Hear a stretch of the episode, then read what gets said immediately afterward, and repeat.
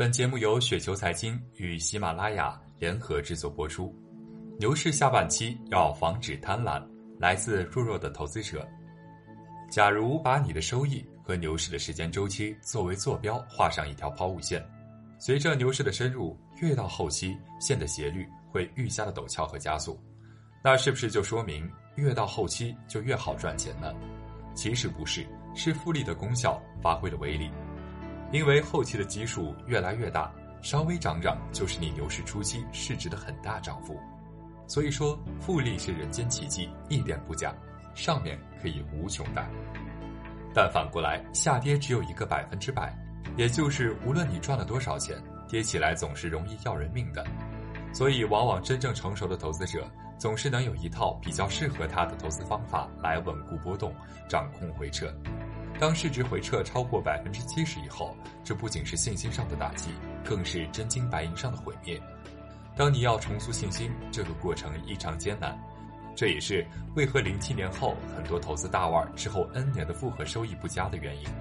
最根本的其实也就是牛市的飙升收益率不是长期的平均收益率。而对于百分之九十九点九的人而言，这种飙升的收益率对应的必然是短期反方向的均值引力回归。这也是为何最终的投资大师收益率总是那么短期看起来不显眼，但时间拉长越有味儿的原因。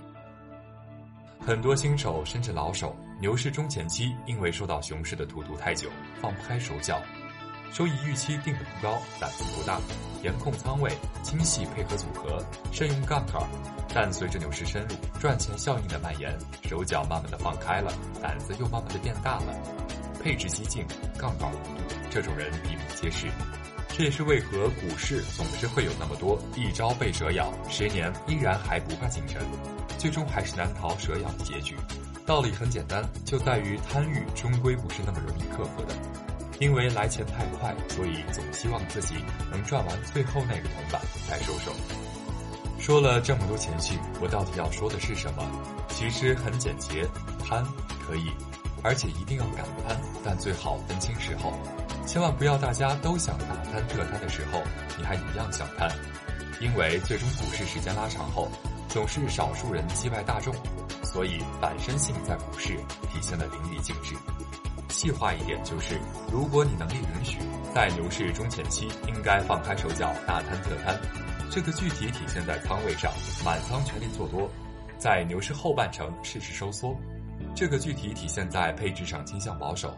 甚至仓位上体现逐步降低，肯定有不少人又会说：“我哪知道牛市前后场那是神仙能干的事儿。”其实我想说，如果你这都不清楚，也只能说你确实是待宰的羔羊。不清楚的根本是在于你认为精准抓住六千一百二十四和一六六四才是你的目标，但其实这是一个时间周期和运行阶段的问题，而且这是大多数常人用常识就能判断的问题。只是很多人只缘身在此山中，无人问津。成交低迷的指数绝对低位就是熊末牛出，月线全面突破，各均线多头排列，就是说明身处牛市中期。月线全面加速，股指涨幅 N 倍，估值再无洼地，市场既无争论，就预示着往往来到牛市末期。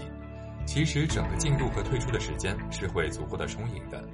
唯一的区别就在于前期的时间成本和后期回撤幅度的控制的把握，这就形成了长期复利多寡的不同。当然，这里仅仅片面的从指数周期来看，还有很多只看个股、只重企业经验的不在此讨论范围内。因此，摊放在前场，因为你只会输一些时间；慎放在后期，因为你只会少赚点零头。当你节奏跑反搞乱后，你的心态必然容易乱。切忌盲目攀比，赚走自己该赚的就够了。人和人是有本质区别的。无论市场未来是一万还是两万点见顶，我从现在开始的收入预期就是百分之五十，差不多就好。因为复利的威力，未来还会越来越威猛。无论正向还是反向，打江山易，守江山难。